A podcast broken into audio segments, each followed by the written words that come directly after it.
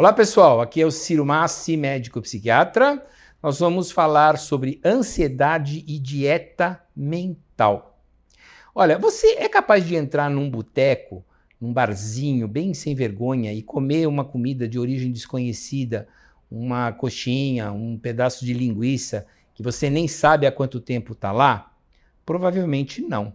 Você é capaz de entrar num restaurante, esses bem bem sem vergonha mesmo, e comer um prato de carne, um ovo que está meio esverdeado, uma coisa meio horrorosa, você vai botar aquilo para dentro, você não sabe o que, que vai acontecer. Você vai fazer isso? Provavelmente não, se você tiver poder de escolha. E por que, que a gente não faz a mesma coisa com o cérebro? Por que, que a gente permite uma dieta de informações, de afluxos de emoções, é, é, é, enfim, por que, que a gente não adota uma dieta mental mais saudável?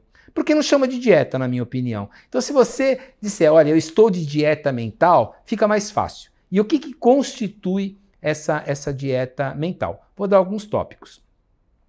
Número um, você tem que estar sempre presente, presente o tempo todo, de que coisas ruins fixam na nossa mente como se fosse velcro e coisas boas escapam como se tivesse passando por Teflon, como se tivesse óleo é, é, é, passando por ali, né? Aquilo não se fixa. Então, assim, tenta se fixar a coisas boas, porque se deixar por conta do seu cérebro, você vai se fixar somente a fatos negativos que estão acontecendo, que vão te manter num estado de atenção, que vão te manter num estado de ansiedade. Então, assim, para cada fato negativo que você tiver que compartilhar, ou que você tiver notícia que realmente te afete, né, um fato negativo, procura contrabalançar com pelo menos três fatos positivos para anular os efeitos ruins dessa, dessa dieta. Né? Mesma coisa que você comeu lá uma, uma comida que parece estar meio estragada, toma um monte de chá, toma um monte de água para ver se elimina aquilo rápido. Né?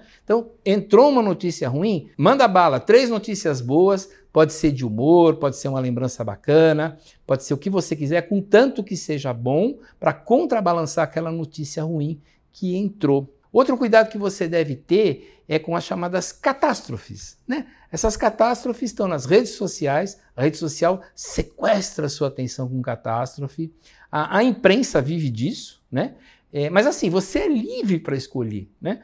O, o, a rede social está lá, as pessoas são livres para compartilhar o que elas querem. Você aceita ou não. As notícias estão nos jornais televisivos, rádio, TV, o que você quiser, você aceita ou não. A minha sugestão, diante de um fato negativo, é, é que você queira saber mais, é fazer a seguinte, a seguinte pergunta básica, fundamental.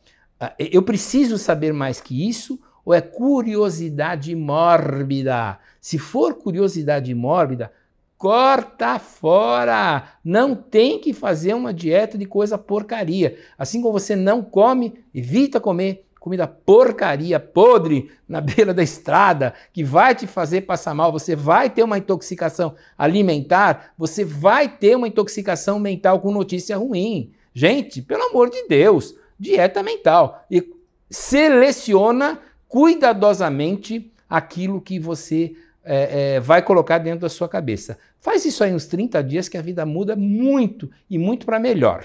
Gente, muito obrigado, até a próxima.